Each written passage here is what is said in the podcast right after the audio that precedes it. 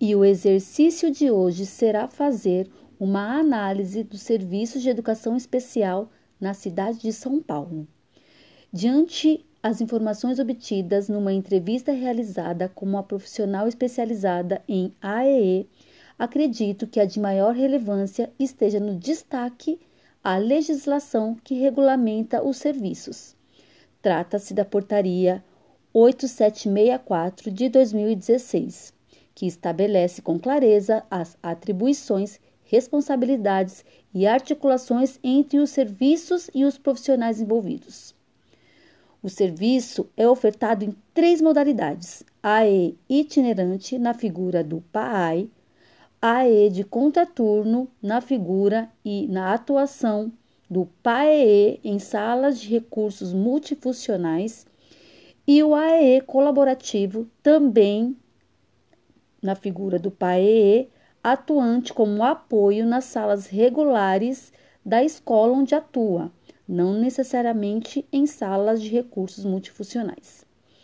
As crianças, público-alvo, são mapeadas e avaliadas atendendo a critérios e a fluxos de encaminhamento, onde se há verificação das necessidades com atenção às especificidades e ao contexto próprio apresentado por cada criança. Para a educação infantil, ficou claro que o atendimento se dá prioritariamente pelo modelo itinerante, cujo plano AEE, que são os planos de ação, serão desenvolvidos mediante estudo de caso de cada criança, e desta forma, o professor da sala, sobre orientação, apoio e acompanhamento do professor PAI, trabalharão em conjunto para a identificação e eliminação de barreiras, se assim necessário, de forma a que se acesse o currículo. Já com relação ao AEE para as escolas de ensino fundamental, houve esclarecimento quanto à possibilidade das salas de recursos multifuncionais, onde, após estudo de caso, será indicado o tipo de serviço necessário se AE de contraturno ou se AE de colaboração, né, o AE colaborativo. Também foi possível o entendimento de que o processo de identificação, avaliação e encaminhamento do público-alvo para o AEE geralmente deve ocorrer por decisões compartilhadas, envolvendo as equipes pedagógicas das escolas e os profissionais especializados em PAEE ou PAI.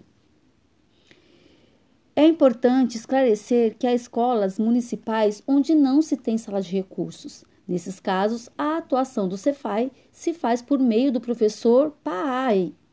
que exercerá papel importante na articulação dos encaminhamentos dos estudantes, sempre objetivando o acesso ao currículo e a construção das aprendizagens. Em análises, as respostas obtidas posso destacar ainda: primeiro, no AEI itinerante, todas as crianças são observadas e recebem orientação e acompanhamento do pai. Isso nas escolas de educação infantil ou nas MFs, onde não se tem as salas de recursos multifuncionais. Segundo, uma avaliação pedagógica sempre será responsável por identificar as barreiras e avaliar a pertinência ou não da necessidade do AE contraturno ou colaborativo, sendo no primeiro caso, em jornada complementar nas salas de recursos multifuncionais ou quando colaborativo realizado dentro da própria jornada regular da sala de aula, junto com o professor. Nas MFs, onde não se tem instalação de salas de recursos multifuncionais e quando identificado barreiras que necessitam de maiores suportes e recursos, a mediação do Cefai se dá através do PAI. Esta e está em estabelecer parcerias com outras unidades ou instituições específicas ou especializadas que assegurem ao estudante o seu direito ao, e acesso ao currículo e em experiências de aprendizagem e desenvolvimento. Muito bem, no que se refere a esse contexto, né, esse contexto das escolas de educação infantil, eu julgo importante considerar a necessidade de ampliação dos serviços, já que o apoio na modalidade itinerante, na figura do PAI, ainda é insuficiente frente às demandas formativas e ao aumento crescente das crianças que evidenciam necessidades de AEE,